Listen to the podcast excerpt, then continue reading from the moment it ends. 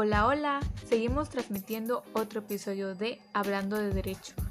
Gracias por seguirnos escuchando en esta su sección Una abogada dice. Yo soy Lisette y sean bienvenidos.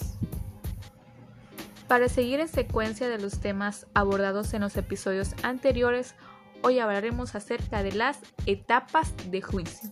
Un tema muy interesante, ¿verdad? Apuesto a que muchas personas les interesará este tema, ya que cotidianamente se presentan delitos y estos tienen que dar a conocerse a un organismo. Dicho organismo se llama Ministerio Público. Pero, ¿cuál es su función? El Ministerio Público se encargará de reunir las características para ver si se considerará delito y si se inicia por denuncia o por querella. En esta primera etapa se considerará como investigación y esta a su vez se dividirá en dos partes, en investigación inicial e investigación complementaria. En la primera parte se desahoga el hecho en el Ministerio Público, es decir, que tienen que tener una lógica de conocimiento. En la siguiente parte, que es la complementaria, inicia con la formulación de la imputación y esta a su vez seguimos en investigación y en el ejercicio de defensas de las partes. Les mencioné que esta etapa inicial comenzará por una denuncia o querella, pero ustedes se preguntarán, ¿por qué no son las mismas? A continuación se las haré saber. Querella es el escrito que informa de una acción delictiva a las autoridades acusando a la persona que ha cometido ese delito y por el cual se inicia un proceso pero solo se persiguen si la persona afectada, llamada víctima, le solicita al Ministerio Público que lo persiga.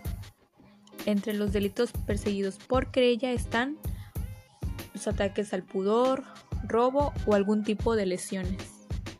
Ahora bien, la denuncia se persigue por el Ministerio Público por el simple hecho de que este organismo tenga conocimiento de estos.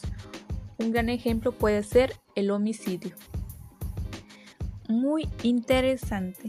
Algo también importante es que cuando el Ministerio Público tenga conocimiento de un probable delito cuya persecución dependa de querella o denuncia, éste lo debe comunicar por escrito y de inmediato.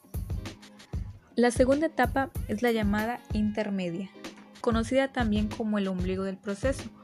Esto es nada más y nada menos que depurar la prueba, es decir, vamos a perfeccionarla, para prepararla a juicio, aclarando que nos estamos basando en el Código Nacional de Procedimientos Penales, en el artículo 211. La última etapa que establece este código es el juicio, es decir, que llegó el momento de resolver el hecho. Se comprende desde la apertura de juicio hasta la sentencia emitida por el Tribunal de Enjuiciamiento. Ahora bien, ya sabemos las etapas de juicio, pero ahora, ¿quiénes deben denunciar? En el artículo 221 del presente código nos menciona algo muy importante.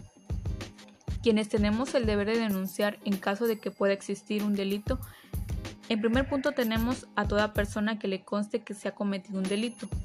Esta persona también puede ser un testigo, quien presencie esos hechos. Otra de las personas que puede denunciar puede ser el personal público, cuando tenga conocimiento de la probable existencia de un delito. Pero algo muy importante es que las personas que cometan un delito y sean detenidas en flagrancia, es decir, que sean detenidas en el momento de que cometieron un delito, y la persona que tenga el deber jurídico de denunciar no lo hace, ésta será acreedor a las sanciones correspondientes. Así que, si ustedes tienen el conocimiento de un delito, denuncien. ¿Qué tal les pareció este tema, queridos oyentes? Déjenme saber sus dudas.